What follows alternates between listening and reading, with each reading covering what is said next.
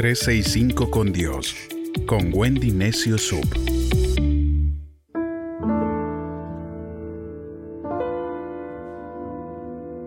...27 de noviembre... ...el encuentro que cambió todo... Juan capítulo 4 versos del 6 al 10 nos dice, Allí estaba el pozo de Jacob, y Jesús, cansado del viaje, se sentó junto al pozo. Era cerca del mediodía, sus discípulos habían ido al pueblo a comprar comida. En eso llegó una mujer de Samaria a sacar agua, y Jesús le dijo, dame un poco de agua. Pero como los judíos no se llevaban bien con los samaritanos, la mujer le respondió, ¿Cómo se te ocurre pedirme agua si tú eres judío y yo soy samaritana? Y Jesús le contestó, si supieras lo que Dios puede darte y quién es el que te está pidiendo el agua, serías tú la que le pediría agua a Él y Él te daría agua de vida. Jesús había salido de Jerusalén hacia Galilea y aunque habían tres caminos para ir de un lugar a otro. La Biblia dice en el verso 4 que a Jesús le era necesario pasar por Samaria.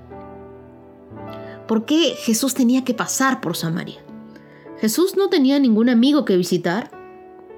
Él no iba de turismo a Samaria. Jesús fue a Samaria porque sabía que había una mujer que necesitaba urgentemente escuchar, conocer y ser restaurada por Dios. Quizás hoy también tú tienes una necesidad y Jesús quiere encontrarse contigo porque te ama y quiere suplir esa necesidad. La samaritana fue al pozo a sacar agua en su cántaro porque ella quería saciar su sed física. Y todos como humanos necesitamos el agua para vivir. No podemos pasar tres días sin tomar agua. Así como todos nosotros como humanos tenemos una sed física, también tenemos una sed espiritual. Constantemente estamos buscando respuestas a interrogantes de la vida y tratando de llenar vacíos en el corazón. Tratamos de llenarnos con cosas materiales, con amigos, con un trabajo, pero nada de eso puede llenarte realmente el corazón. Pascal decía, en el corazón de todo hombre existe un vacío que tiene la forma de Dios. Ese vacío no puede ser llenado por ninguna cosa creada. Él puede ser llenado únicamente por Dios.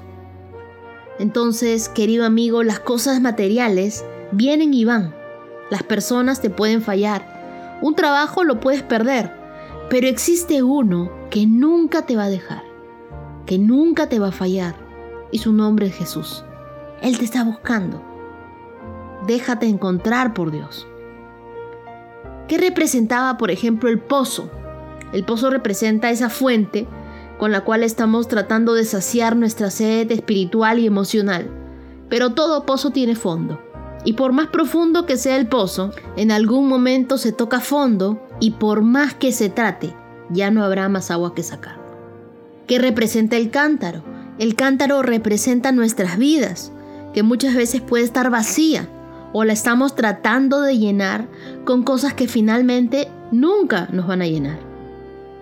Esta mujer al parecer no tenía ninguna necesidad, pero había llenado su cántaro de muchas cosas que le traían dolor, muchas cosas que le traían tristeza y frustración. El pozo de Jacob era un pozo alejado de la ciudad, quedaba a las afueras prácticamente. Y muy pocas mujeres iban hasta ese pozo a sacar agua. Entonces las mujeres iban a sacar agua muy temprano en la mañana, para que el agua les sirviera para cocinar, para lavar y para hacer todas las labores domésticas. Pero esta mujer fue al mediodía. La samaritana no quería encontrarse con ninguna otra mujer de la ciudad, porque seguramente no tenía una buena reputación. Quizás tenía un pasado oscuro que quería esconder y de repente las demás mujeres la rechazaban y la humillaban por eso. La samaritana tenía el cántaro lleno de culpabilidad.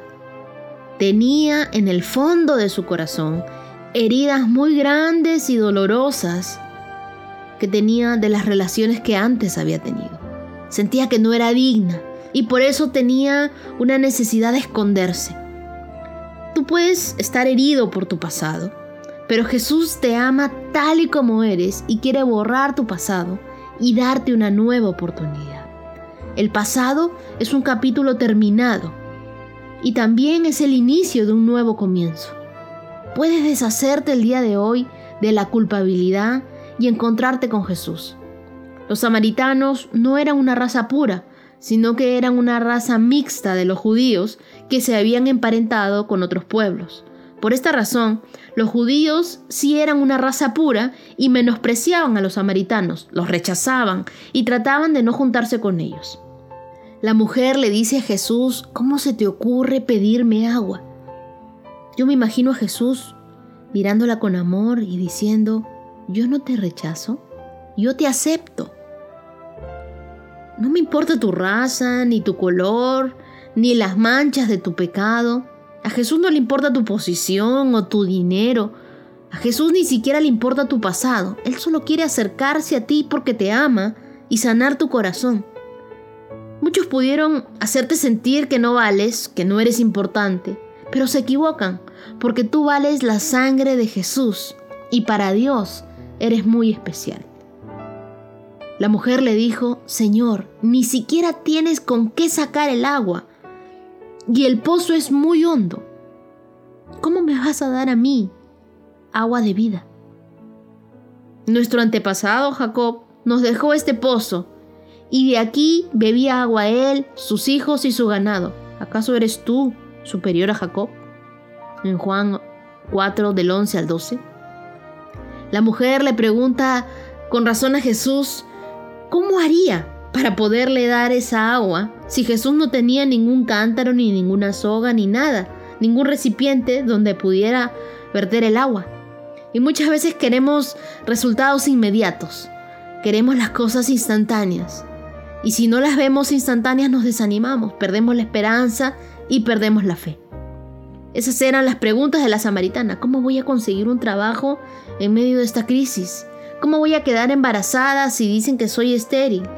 ¿Cómo va a ser Dios para restaurar mi matrimonio si ya mi esposo se fue con otra? ¿Dónde, Señor? ¿De dónde? ¿Cómo vas a hacer? ¿De dónde lo vas a sacar? Jesús es la fuente y Él tiene el poder de suplir todas las necesidades. Deja de preguntarte cómo lo va a hacer Dios. Tú solamente cree. Si Él dijo, lo hará. Solo recuerda las palabras y tus preguntas reflejan lo que crees que sucederá en tu futuro. Jesús le respondió, cualquiera que beba de esta agua volverá a tener sed, pero el que beba del agua que yo le dé no volverá a tener sed jamás, porque dentro de él esa agua se convertirá en un manantial del que brota vida eterna. Y la mujer le dijo, Señor, dame de esa agua para que no vuelva a tener sed ni tenga que venir aquí a sacarla. Y Jesús le dijo, Ve a llamar a tu esposo y regresa acá. Y la mujer le respondió, No tengo esposo. Y Jesús le dijo, Has dicho la verdad en cuanto a que no tienes esposo, porque has tenido cinco y el que ahora tienes no es tu esposo. Juan 4 del 13 al 18. La samaritana se sintió confrontada y nosotros debemos entender que frente a Dios no podemos esconder nuestro pasado. Si queremos que realmente Él nos cambie, debemos dejar ese pozo de pecado en el que estamos viviendo para poder seguirle de cerca. Pueden ser vicios, pueden ser relaciones prematrimoniales como de adulterio, puede ser tantas cosas en las que podamos estar fallando. Dios no quiso que la mujer se sintiera culpable por su pecado, todo lo contrario. Él la quería perdonar y hacer libre de ese pecado. Cada vez que tú te sientes confrontado, es una invitación de Dios para arrepentirte y encontrarte con Él. ¿Qué cosas tenemos que dejar hoy para encontrarnos con ese verdadero amor de Dios? ¿Qué cosas tenemos que dejar hoy para que Él verdaderamente nos dé de beber de esa agua que tiene? Deberíamos ponernos a cuentas con Dios cada uno sabe que cada vez que se encuentra con Dios, hay cosas que cambian. Entreguémosle todo. No le mintamos en nada. Y tomemos un tiempo para hacerle una confesión de lo que estamos viviendo, de lo que sentimos, de lo que cada uno tiene que rendir cuentas delante de Dios. pero que después de haber hecho esa oración y esa confesión, tú puedas sentir que verdaderamente estás bebiendo de esa agua que te da Jesús. Un agua que no te hace sentir culpable. Un agua que borra tu pasado, que sacia tu sed. Un agua que te restaura y que te libera, que te hace vivir en paz.